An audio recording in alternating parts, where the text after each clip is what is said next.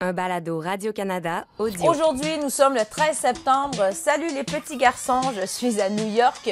J'avais le choix en fait entre vous et une certaine Leila Fernandez. Vous comprendrez que le choix était très très difficile, mais j'ai finalement opté pour le US Open. J'espère que vous allez me pardonner.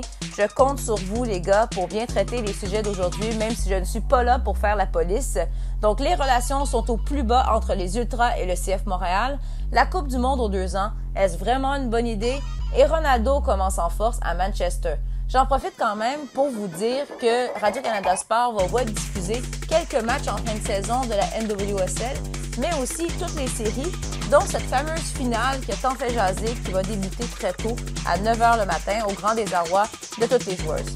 Donc, euh, je vous écoute à distance, faites un beau travail, sinon euh, maman va être pas contente. Oh, et en passant, Ici Christine Roger. Ici Asun Camara. Ici Olivier Tremblay et vous écoutez Tellement Soccer. La voilà, Julia Grosso pour propulser vers la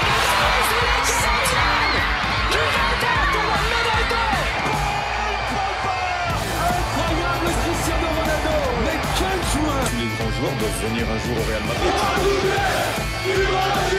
A giant goal for Sky Blue. Evelyn Vianne looked to get the final touch right on the doorstep. Marcus Rashford. Oh, glorious! That is a special one. Ahí está que va el video. Viene, viene, viene, viene, viene, gol.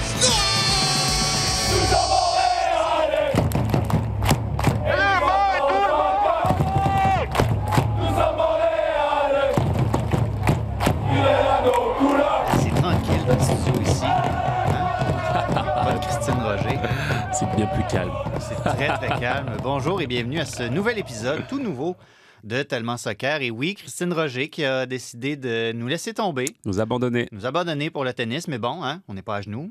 On n'est pas rendu à supplier, mais on va apaiser notre esprit troublé en parlant de soccer. Et parlant de troublé, on va parler de choses connexes euh, au soccer, pas parler du terrain à proprement dit. Parler de ce qui se passait ou de ce qui ne se passait pas lorsque Montréal a perdu 1-0 contre Nashville ce week-end. La section 132, donc, qui était fermée, ça fait déjà quelques jours qu'on a appris cette nouvelle-là. Et Ils ont bien, euh, ils ont bien choisi leur moment, hein, deux jours après euh, la plus récente mouture de Tellement Soccer, attendre que tout ça marine et puis qu'on puisse euh, en parler. Donc, c'est passé beaucoup de choses depuis l'annonce de mercredi. Asun, euh, comment tu as vécu cette semaine de tiraillage entre les bureaux et les supporters les plus ardents? Compliqué, compliqué parce que je me suis resitué en tant que, joueur déjà, et on l'oublie, hein, parce que, euh, bien entendu, c'est les supporters qui, euh, qui sont mécontents, mais les joueurs aussi, j'imagine. Tu sais, quand tu joues au Stade Saputo, tu as envie de, de ferveur, tu as envie d'ambiance, tu as envie d'être poussé quand c'est difficile. Et ça vient souvent de cette partie du public, euh, et je suis bien placé pour, euh, pour le savoir. Donc, euh, je pense que c'est c'est pas la meilleure des, des, choses, malheureusement. Même si bah, on peut entendre les arguments qu'avance le club, bien entendu, la sécurité passe avant tout, et- et je suis capable de l'entendre.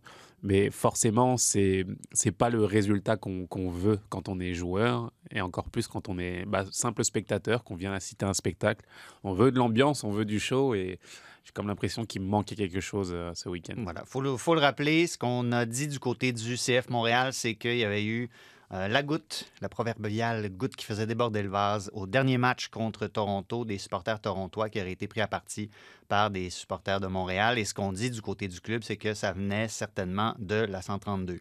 Ce qu'on nous dit également du côté du club, c'est qu'on n'est pas capable de cibler, de nommer les individus qui ont été, euh, qui ont été impliqués dans ça. On ne trouve pas de moyen de les identifier.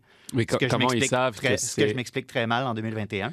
Comment ils savent justement que c'est de cette partie-là que ça vient? C'est là où c'est Ton compliqué. hypothèse, ton hypothèse est aussi bonne que la mienne. Non, mais- de la misère à comprendre aussi. C'est ça, et c'est pas mettre en doute la parole du club, bien au contraire, mais c'est dire que euh, ça donne l'argument aux supporters de dire bah, vous avez aucune preuve et vous nous accusez, donc ça devient compliqué en fait à, à- à gérer ou à, ou à entendre. Donc, euh, euh, écoute, moi, moi je pense vraiment que c'est ça découle du manque de communication qu'il y a avec le club depuis même Euh, depuis bien avant, depuis même l'annonce du. C'est sûr, c'est pas complètement nouveau, ce manque de communication là. Ouais. J'allais dire à l'impact de Montréal, c'est des vieux mais- euh, réflexes. Ouais, t'as as raison. Je, trou- je trouve que ça découle justement d'un simple manque de communication. Et on sait que la communication peut résoudre beaucoup de choses, que ce soit sur le plan personnel, dans les couples aussi. tu sais, pour là. Des choses à nous dire, Assoun? Non, tout va bien, ça va. Mais ce que je veux dire, c'est ça, c'est que je veux dire, je pense vraiment que ça découle d'une incompréhension, d'un ressenti euh, qu'ont les supporters aussi euh, en- envers le club et vice-versa, et qui fait qu'on en arrive là malheureusement, et j'espère vraiment qu'on pourra arriver à, une solution qui, fera le plaisir pour tout le monde, parce que je suis même pas sûr que cette solution-là soit vraiment un plaisir pour le club. Je veux dire, ils font ça à contre-cœur aussi, tu vois. Donc, euh, je j'espère qu'on arrivera à, à nouer les choses et qu'on puisse trouver un terrain d'entente pour, euh, pour avoir une certaine pérennité. Assoun, toi qui as vécu longtemps en Europe, euh, Oui. hein, selon des sources, tu aurais vécu en Europe. Oh oui, il faut pas se fier à Wikipédia. Il me donne non, un agent. non, ça, on, a, rien. on- on a appris notre, euh, notre leçon. Euh, je présume que ça t'est arrivé d'aller dans un autre stade comme méchant supporter adverse. Ouais. Exact. Est-ce qu'il y a des trucs qui se passent en Europe, la manière dont on gère les foules, la manière dont on gère les groupes de supporters, que selon ton expérience, tu as peut-être vu des trucs ici aussi? Euh, si je me souviens bien, euh, à une certaine époque, tu travaillais pour un autre média qui était soigneusement situé en dessous de la section supporter adverse. Est-ce qu'il y a des trucs qui sont mis en, en- en- en pratique en Europe qui sont mal appliqués ici? Bah, si on me dit que des supporters arrivent à se faire euh, agresser aux abords du stade, forcément, je fais la comparaison avec ce que je vois, ce que j'ai vu en France ou en, ou en Europe, comme tu dis. Euh, les, supporters sont encadrés, ils sortent pas comme ça, euh, libres comme l'air, surtout dans des derbies, j'ai envie de dire. C'est, on parle de, Montréal-Toronto, peut-être le match le plus chaud.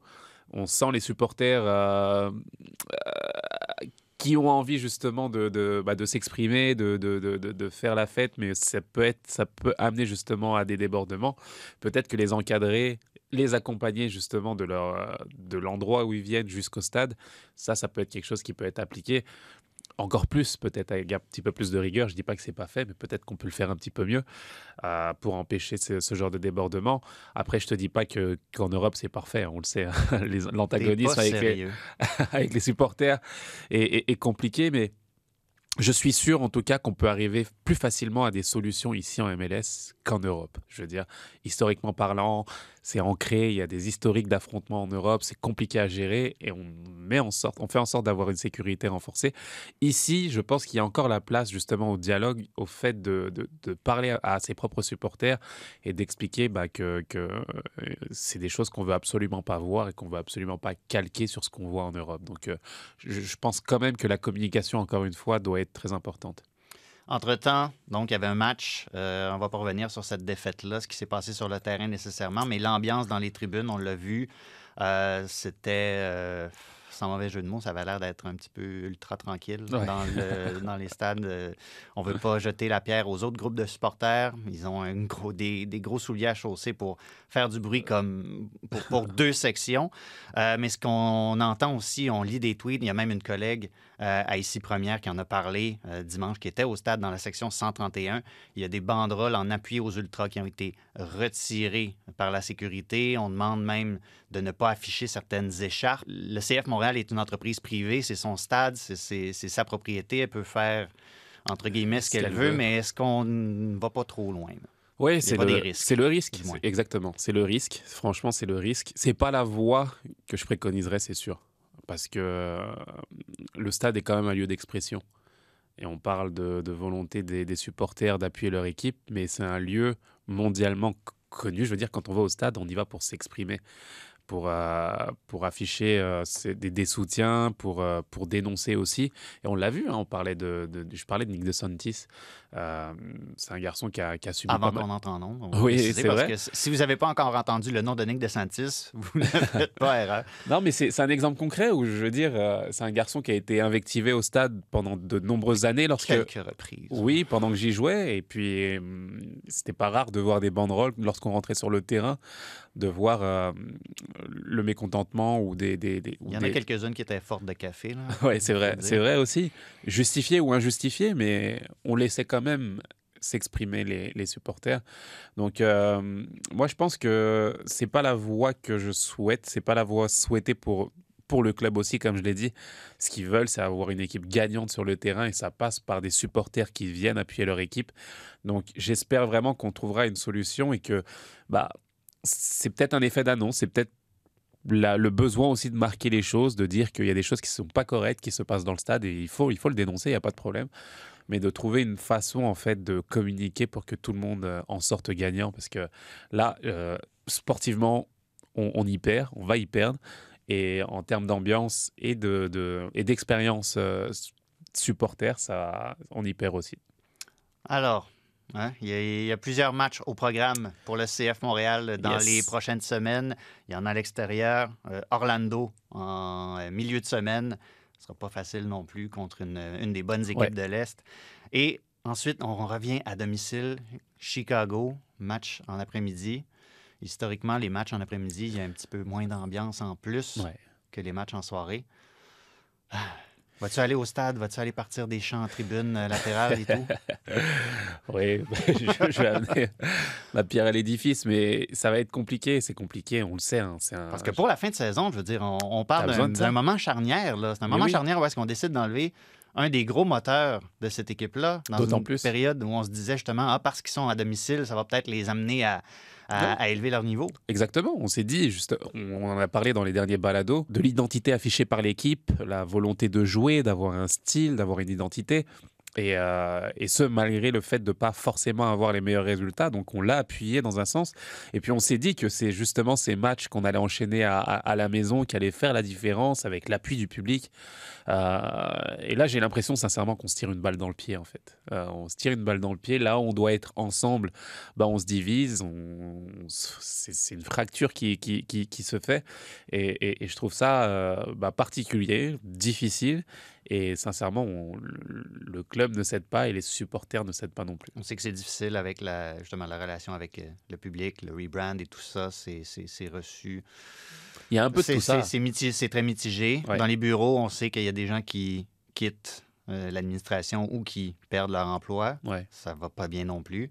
Là, les supporters, est-ce qu'on atteint un certain point de non-retour et est-ce que cette relation-là s'est brisée pour de bon? On peut toujours sauver les choses, mais disons en ce moment, on va pas dans la bonne direction, à mes yeux. Et c'est vrai que le, rebrand avait été euh, un point difficile.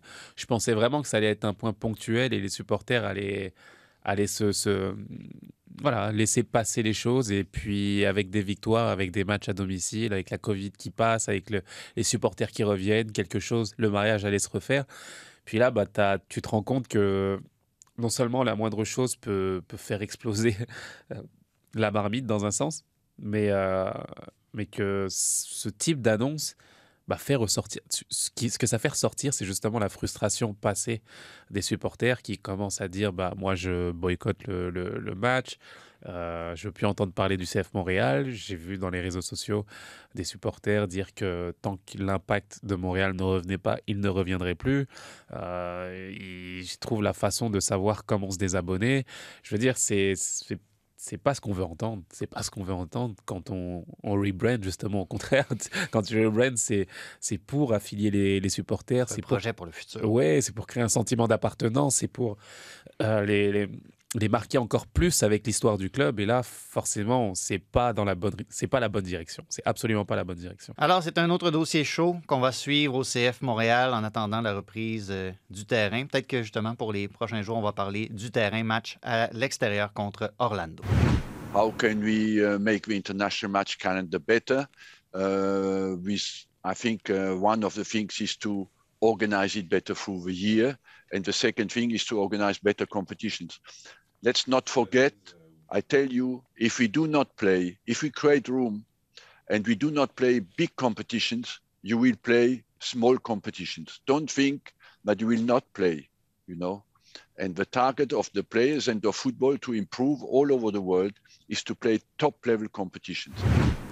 Les supporters d'Arsenal, ben, d'abord, Je suis vraiment désolé. Ensuite, euh, vous aurez reconnu votre ancien entraîneur, Arsène Wenger, qui maintenant est euh, un genre de conseiller spécial à la FIFA. Bref, on lui a un peu confié le mandat de euh, réorganiser le calendrier du soccer mondial. Et dans l'extrait, là, voilà, on, a invité des, des, légendes de la FIFA et Alexis Lawless au Qatar cette, la, la, semaine dernière pour présenter un peu le projet, les fruits de la réflexion d'Arsène Wenger qui a consulté des gens, tout ça pour la réorganisation du soccer mondial. Bien entendu, tout le monde qui a été invité là-bas a été très critique hein, envers, les, les, idées, toutes les sortes d'idées qui ont été proposées.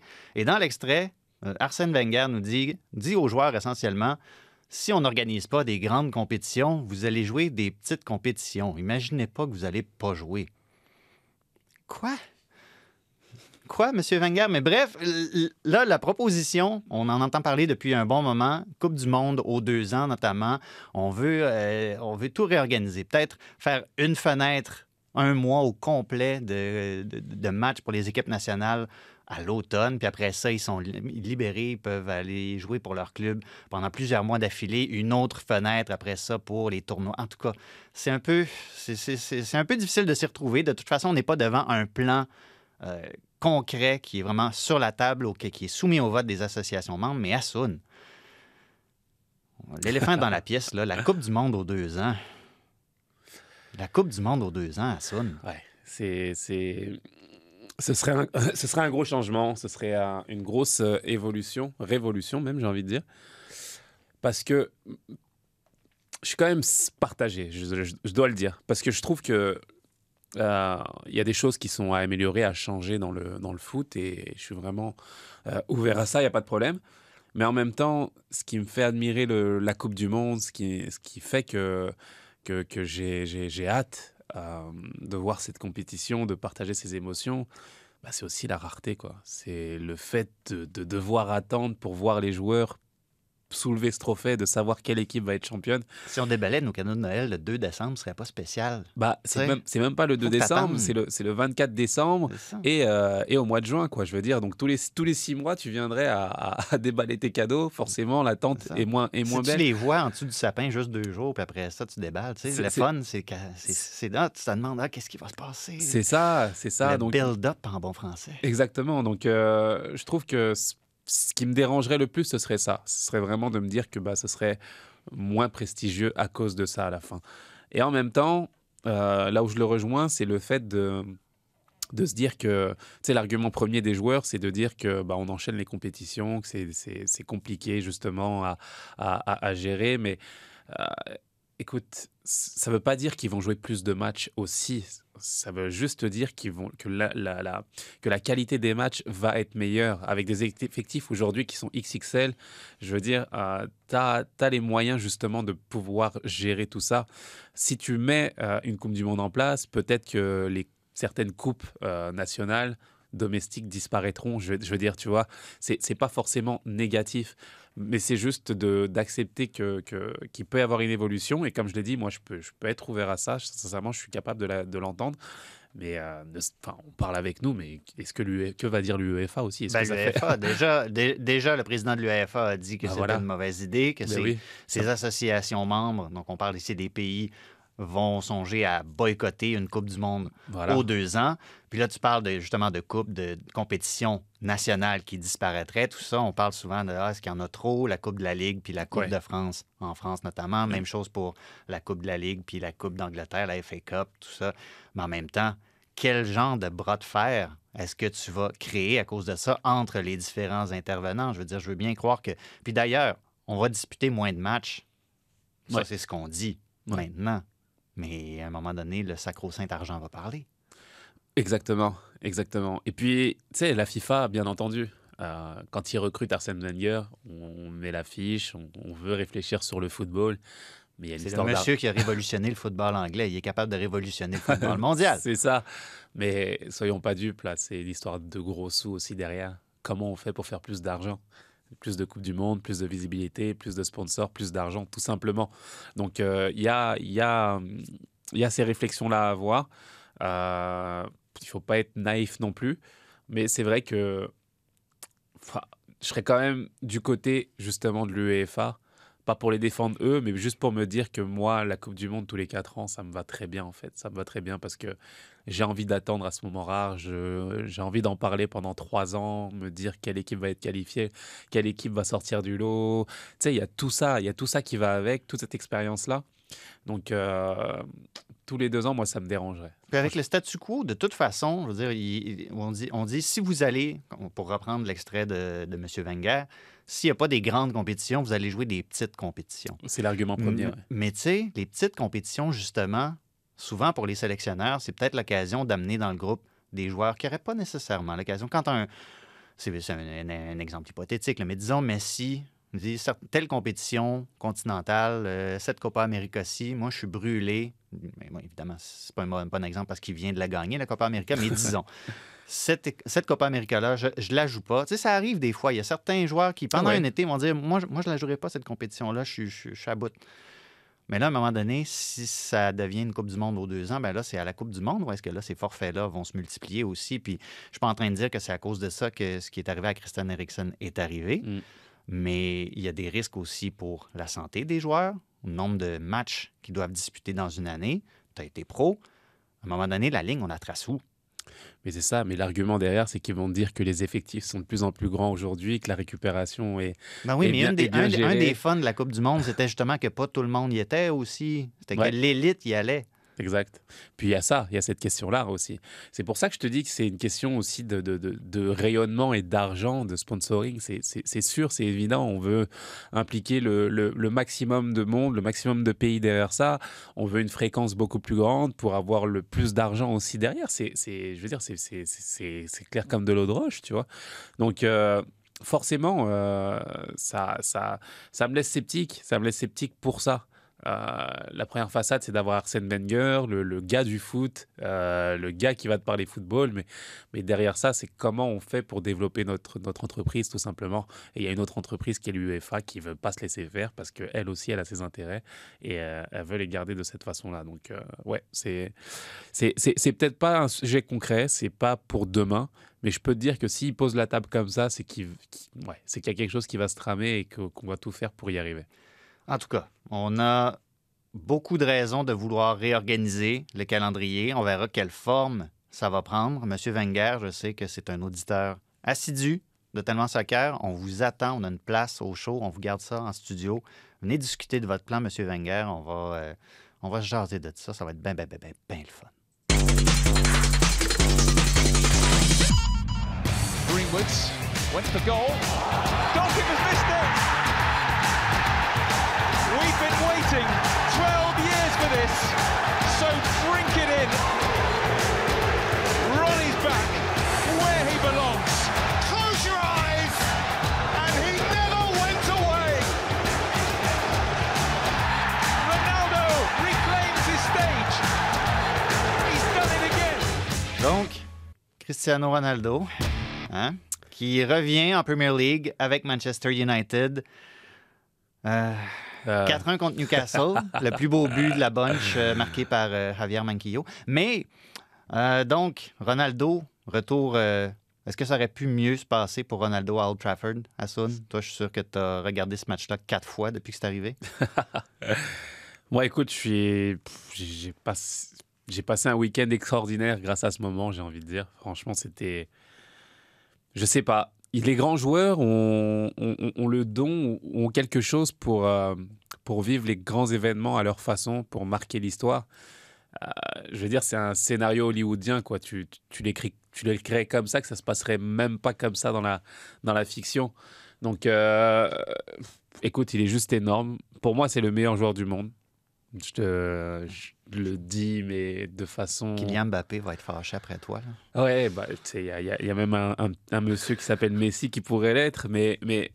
Et je respecte Messi, c'est le meilleur joueur du monde à sa sauce aussi, il n'y a pas de problème. Mais ce que je veux dire, c'est que. Ah non, on parle de quelle sauce, là? Ouais, c'est ça. C'est c'est la sauce du, du mec qui arrive justement à se renouveler, qui arrive à, à donner l'impression d'avoir eu mille carrières en une. Moi, j'ai connu Cristiano il y a, il y a 15-20 ans, où le, le gars était. À Manchester United. À Manchester. Il n'y a rien qui change, finalement. Exactement. Virevoltant, technique, peut-être même en en, en faisant trop techniquement. Euh, C'était un joueur un petit peu YouTube façon Neymar.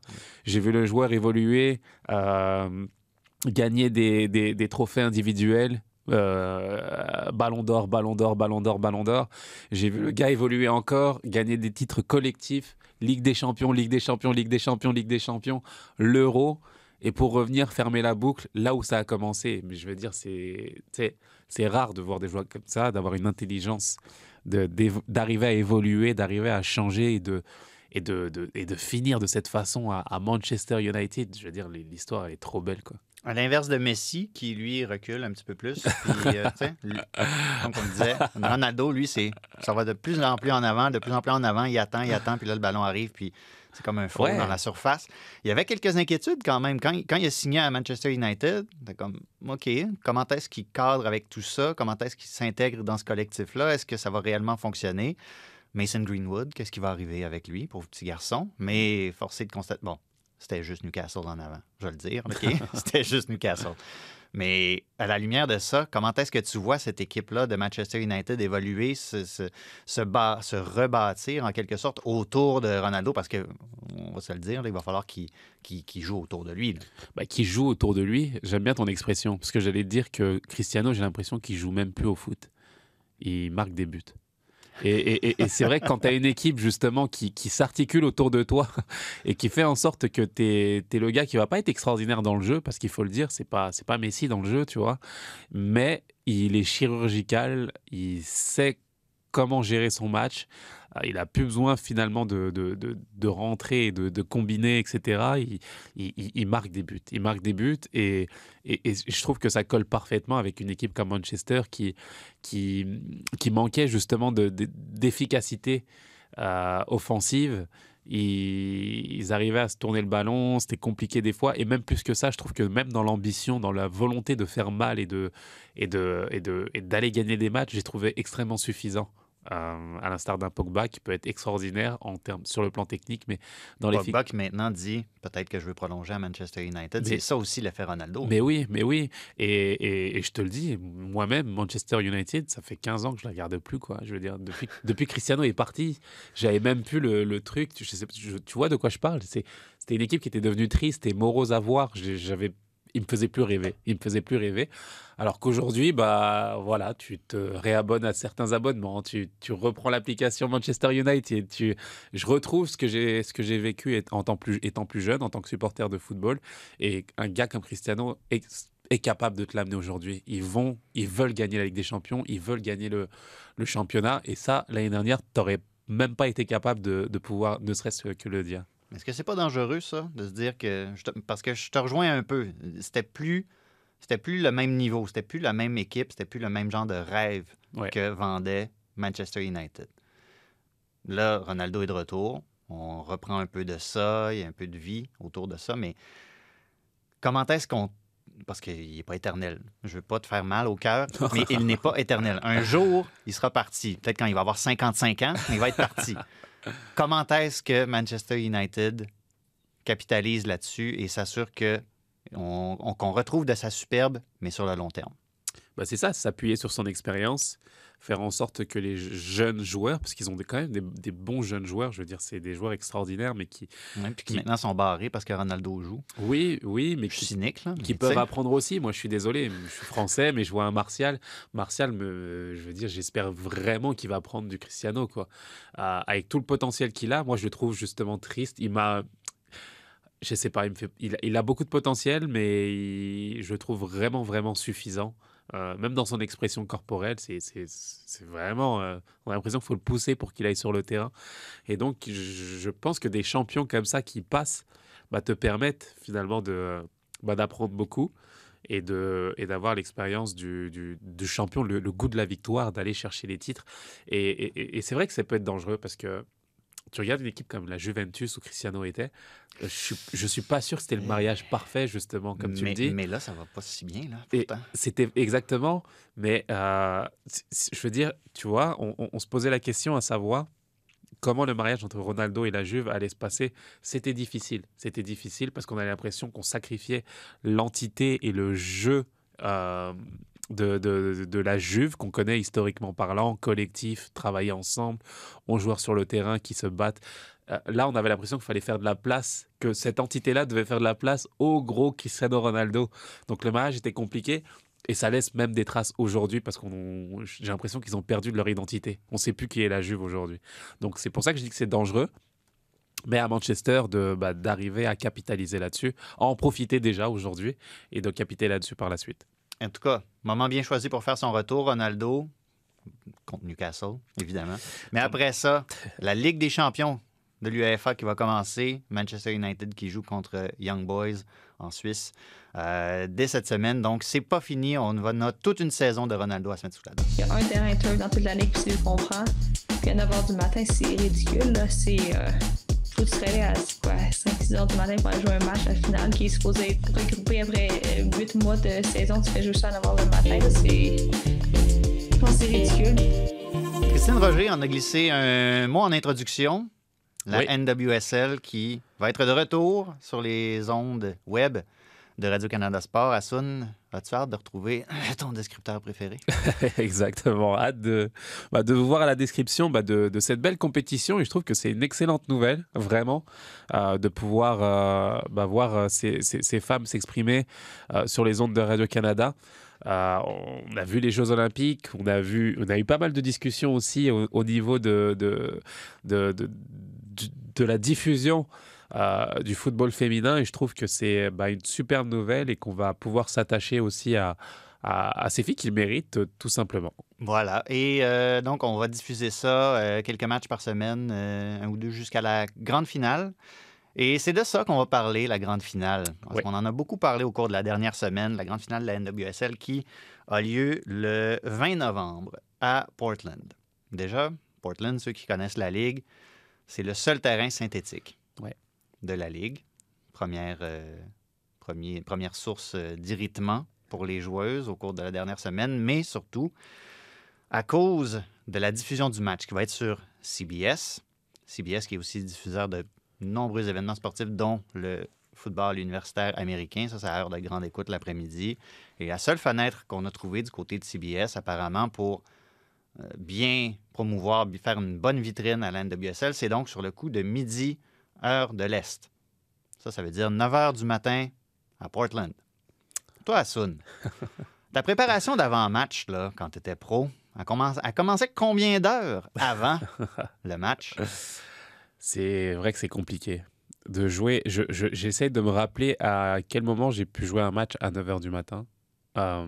Bianca Saint-Georges, elle, c'était dans un tournoi récréatif où est-ce que tu jouais plusieurs matchs par jour? C'est ce que j'allais dire. Sincèrement, ça doit être en préparation, peut-être. En préparation euh, d'avant-saison où on le prenait comme un entraînement. Comme des contre des équipes universitaires exact. exact. De, de, la division 2 de l'NCAA. Mais je trouve que c'est oui, c'est compliqué. Franchement, c'est compliqué parce que tu dois t'adapter, tu dois gérer ton horaire en fonction, tu dois te lever beaucoup plus tôt et pas seulement le jour du match en fait. C'est des, des, des, jours avant où tu dois t'habituer euh, à jouer à cet horaire-là. Euh, les entraînements aussi sont, sont, dé, sont déménagés aussi. C'est difficile de faire ça. Tu veux dire, exact. Si, mettons que c'est je sais pas moi, Gotham puis la Caroline du Nord qui se qualifient pour la finale, qui sont ouais. à Portland, je veux dire, combien de jours avant? Exactement. Que tu, euh, tu, dois gérer. Tu commences à te préparer ça, puis tu as le décalage horaire, puis tu ouais. vas combien de jours avant à Portland pour dormir euh, jusqu'à 6 h, 5 h C'est ça, c'est tout ça, c'est tout ça. Alors c'est vrai qu'il y a des considérations euh, télévi audiovisuelles, télévisuelles, mais euh, je trouve qu'on prend pas assez en considération bah, le, le bien-être des de, de, de, ces femmes aussi. Donc, euh, c'est pas l'idéal. Franchement, c'est pas l'idéal du tout. Euh... Ben, c'est pas l'idéal. Je vais te lire quelques qualificatifs ouais. qui ont été utilisés sur les réseaux sociaux par des, par des joueuses actuelles de la NWSL, mais aussi par d'autres. Janine Becky, notamment, qui joue à Manchester City, elle, qui disait que c'était de la folie, hein, insane. Ouais. Euh, on parle de décisions inacceptables, risibles, insultantes. Je pensais que c'était une blague. Ça, c'est des trucs que les joueuses actuelles de la NWSL ont écrites, mais qu'on prenne position de cette manière-là toi qui as été euh, pro, je, il me semble que ça fait plusieurs fois que je fais appel à l'ancien pro, à son caméra depuis le début de ce, ce balado. C'est la troisième. T'es encore pro. T'es encore très professionnel. Merci, merci. Mais quelque chose comme ça se passe euh, en 2013, mettons. Euh, je sais pas, tu es en train de jouer. Mar Marco, à l'époque, Marco Chalibom, tiens donc. Mais même plus que ça. Tu sais, est-ce que où est-ce que je veux en venir? C'est la manière dont les joueuses prennent position à l'heure actuelle Est-ce que, est que, tu, est-ce que tu verrais d'autres, dans d'autres milieux, dans, dans, dans, le soccer masculin, par exemple, les, les joueurs faire une, une, telle levée de bouclier pour ça? Je, pense, dire, je, pense que... je pense que les joueuses, à l'heure actuelle, je suis pas en train de dire, comprenez-moi, ouais, je suis pas en train de dire qu'ils sont ouais. chialeuses, les non, joueurs. Bien sûr, bien ils, sûr. ils, sont parfaitement dans leur droit et je trouve ça sain mm. qu'elles le fassent. Mais justement, je trouve qu'il se passe quelque chose actuellement dans le, dans le soccer féminin. On prend position, on fait valoir nos opinions. Je trouve ça admirable. C'est vrai, c'est vrai. Je suis pas sûr. J'essaie de me projeter justement où je suis pas sûr qu'on qu'on aurait, euh, d'une même voix les joueurs euh, contester ce type de décision. On, aurait joué et puis that's quoi. Tu vois, on en aurait peut-être parlé lors d'entrevues, etc. Mais euh, écoute, euh, pour aller même plus loin, j'ai malheureusement, j'ai l'impression que bah, ce type d'événement serait jamais venu si c'était des hommes. C'est ça. Pour, pour parler franchement, euh, je trouve qu'on se permet de faire ça parce que c'est des femmes, qu'elles vont rien dire, que le sport féminin est, est, est, est dévalorisé à mes yeux encore aujourd'hui. On parlait de, de, de, de, manque de compétition au niveau. Euh, d'un championnat absent en, au Canada, entre autres. Mais je veux dire, c'est tout ce contexte-là qui se fait qu'on peut se permettre finalement. Bah, c'est les filles, elles vont rien dire, quoi. Elles vont rien dire. Et puis même si elles disent, qu'est-ce qui... Faut, qu pas, faut pas avoir suivi les Jeux ouais. olympiques pour, ouais, pour mais malheureusement, ça. Et, et c'est vrai, tu parlais des JO, mais les JO, malheureusement encore, c'est des événements ponctuels qui nous font rêver autour de ces filles sur un événement ponctuel. Et puis, bah, même pas un mois après, bah, on se retrouve dans ce type d'événement où. Mais je veux dire, même aux Jeux Olympiques, il a fallu que les délégations, tu sais, on, on se souvient, la finale féminine devait se tenir Exact. à 11 h le matin, donc sous le soleil exactement à. Tokyo. Exactement. Il a, il a, fallu que les délégations parlent très fort pour faire Ouais. changer ça. Exactement. Parce que c'est le soccer féminin et puis c'est pas très grave et puis elles ont l'habitude et puis c'est ça qui fait ça. C'est rien d'autre, rien d'autre, je veux dire. Donc euh, euh, moi je trouve ça ouais, dommage. Euh, on reste sur la même lignée. Il n'y a pas de surprise en fait. Malheureusement, on continue dans ces euh, dans cette forme d'inégalité, de manque de respect, de manque de respect au, travail qu'elles qu donnent. Et puis, bah, ouais, on les case là à 9 h du matin et puis, c'est tout. Quoi. Donc, euh, c'est compliqué. C'est compliqué et je trouve que ça montre justement tout le travail qu'il y a à faire dans, le respect qu'on doit donner à, ces compétitions. Et on parlait d'audience, c'est euh, la Coupe du Monde de soccer en France, la dernière Coupe du Monde, je veux dire, en termes d'audience, n'avait rien à envier à la Coupe du Monde euh, chez les hommes. Euh, les audiences étaient sensiblement les mêmes. Il y avait beaucoup de monde à la télé pour regarder les filles jouer. Donc, ils ont même plus cette excuse, en fait, de se dire que bah, on, attirera moins de, moins de monde à la, télé. Je trouve que c'est juste un, ouais, un, manque de respect, tout simplement, sur lequel on continue de, bah, d'appuyer pour elle, malheureusement. As-tu déjà vu une euh, finale de la Coupe du Monde masculine disputée ah, euh, le matin, heure locale? Non. Non, non, et je le verrai jamais. Parce que c'est déjà arrivé. Ah ouais? Pour les, pour les femmes. Ah, pour les Absolument. femmes, bien sûr. Pour les bien femmes. Sûr. Une, il y a une année, je me souviens plus si c'est 99 ou 2003, mais je pense que c'était la Chine qui devait organiser le tournoi. Finalement, c'est les États-Unis qui ont dû récupérer le tournoi en catastrophe. Ouais. Et on a présenté la finale à genre 10h, 10h15 le matin sur la côte ouest. Ouais.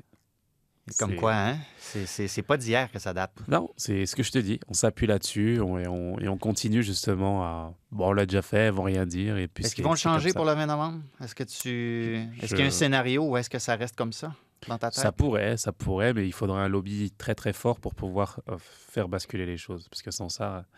Ça va être quoi la finale, Assun? Ça va être qui? Allez. Euh... Ah ouais, vas-y, mouille-toi. Ah oui, donc. J'y vais pour allez, ouais, Gotham. Ah, il n'est pas sûr. Il, est pas sûr. il réfléchit bah, Portland, très fort. Portland, à la, pas, là, ouais, Portland, à la, Portland à la maison. Portland à la maison, ça peut être pas mal aussi. Ouais. Avec l'avantage du terrain synthétique, du terrain synthétique, bien sûr. exactement. Ben oui, mais c'est quelque chose qu'on va pouvoir suivre. On va pouvoir suivre l'évolution de cette situation-là. Et je parle bien sûr de la saison, pas nécessairement de, de l'heure et de, l'emplacement de la finale. L'emplacement, je pense que c'est pas mal coulé dans le béton. De toute façon, il y avait d'autres. Il, a, il semble-t-il qu'il y a d'autres euh, sites qui ont été considérés, mais qui ont retiré leur candidature. Donc ça, c'est. Mais pour, pour l'heure, on, on, verra. Y a, je pense qu'il y, y, a des manières d'arranger tout ça. Là. Même le terrain synthétique, je, je suis désolé, j'en rajoute un petit peu là, mais ne serait-ce que ça, là, je veux dire, c'est. Enfin, toi, tes genoux euh, sont pas mal. Euh... Ouais, je, me, je me replace en tant que joueur. C'est tes mais... genoux qui te font parler en ce mais moment. Non, mais on, ouais, ça, je trouve que c'est vraiment un manque de, un manque de considération. Ouais. Ben, écoute, c'est- c'est c'est Portland qui était la seule candidature. Alors que veux-tu? Ouais. C'est malheureux, mais c'est ça. Mais on va suivre euh, l'évolution de cette saison, bien entendu. Euh, Radio-Canada Sport va vous présenter quelques matchs euh, en fin de saison, les éliminatoires, bien entendu, jusqu'à cette finale, le privilège de jouer à 9 h du matin. Euh, Peut-être qu'on se lèvera à 5-6 h du matin en guise de solidarité avant de décrire et d'analyser ce match-là. C'est ce qu'on- on, on- on va regarder, on va étudier nos options, puis qui sait, peut-être que CBS va d'épaule. Assun Camara, merci d'avoir été là. contrairement plaisir. à Christine Roger. Ouais. Hein? Le méchant Christine. Bon, euh, les représailles s'en viennent. Je m'appelle Olivier Tremblay. Merci d'avoir été là. On se retrouve la semaine prochaine pour un autre épisode de Tellement Soccer.